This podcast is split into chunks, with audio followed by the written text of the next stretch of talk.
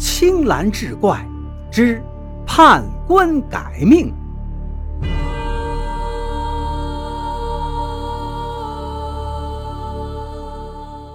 话说古时有一位秀才，名为柳银。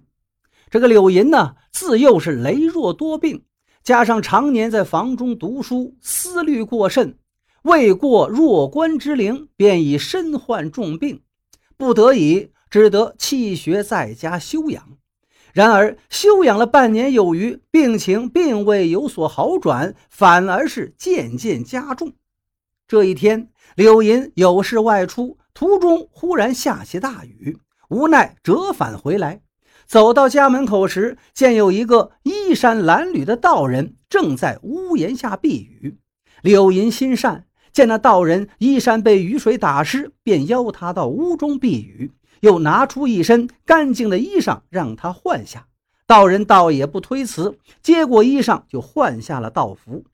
柳银又给道人沏杯热茶，让道人暖暖身子。道人说道：“承蒙公子不嫌弃贫道邋遢，邀我到屋中避雨，感激不尽。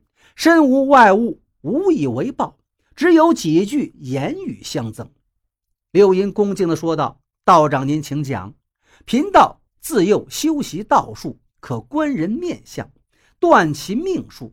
我见你眉目之间，乃是薄命之相，命中注定活不过二十，便会夭亡。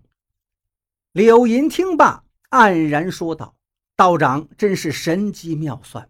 我自幼体弱多病，汤药不断，前些日子又患了一场重病，休养多日也不见好转。”怕是难熬过今年了，公子莫要悲伤。我既然将此事告知于你，便肯定有续命之法。哦，柳银听罢，心中重新燃起了希望。道长有何办法？自此向东二十里，在一棵古槐树旁，有一户崔姓人家，家中有一位老妇人，年老力衰，腿脚不便。你呢？每天就去帮他挑水、砍柴、打扫庭院，做些力所能及的活。他有一个儿子，时常不在家中。倘若回来看到你，必然会呵斥你，让你走。你呢，无需搭话，只管跪下磕头就好。那老妇人定然会救你。这个时候，雨已经停了。道人说道：“天也晴了，我呢也该走了。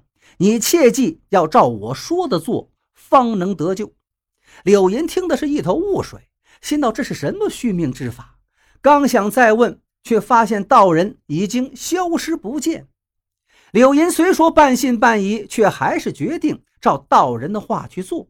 向东走了约有二十里地，果然看见有一棵古槐树，树旁有一户人家。走进屋中，里面有一个老妇人正在卧床休息。柳银并未打扰，见水缸中水已见底儿，便将水打满，又将门前的杂草清除。柳银本是一个文弱书生，又有病在身，这点活干完，累得他是气喘吁吁，坐在门前休息。这个时候，门被打开，老妇人出来了，见到了柳银，并不惊讶，也没有问他的来历，只是向柳银道谢，而后将他请入屋中歇息。柳银歇息片刻，又帮老妇人劈柴。老妇人也没有阻止，只是和善地看着他。至此后，这个柳银就常来帮助老妇人干活。一晃过了十多天，这一天，柳银又来到老妇人家，给她挑水。刚把水缸挑满，从门外走进来一个人。见此人浓眉虬须。二目如炬，身着红袍，脚踏云履，很是威严。那人见到柳银，一愣，而后似乎很是生气，呵斥道：“你是何人？怎会在此？快走，快走！”柳银记得道人的叮嘱，并不答话，只是跪倒朝那人磕头。定是那个邋遢道人闲来无事，给我招惹麻烦。这次说什么也不成，你快走快走！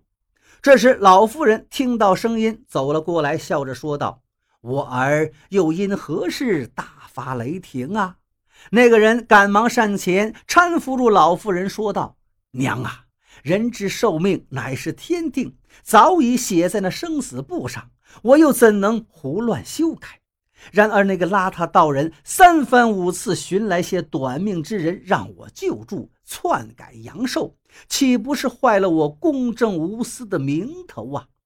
老妇人听后，故作恼怒道：“儿啊，你怎地如此迂腐？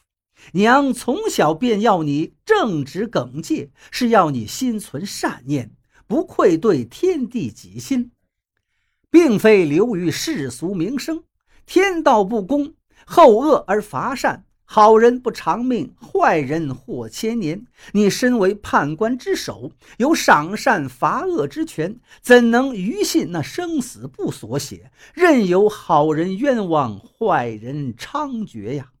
柳银听罢，吓得是体如筛糠，瑟瑟发抖。他不曾想，面前之人竟是主掌人生死的崔判官。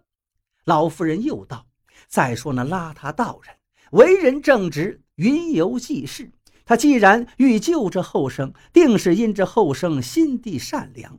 况且你阴间事务繁忙，亏得他为我挑水劈柴、打扫庭院，于情于理，你都应救他一命啊！唉，那判官长叹一声，对柳银道：“罢了，我便查阅你的生平功过。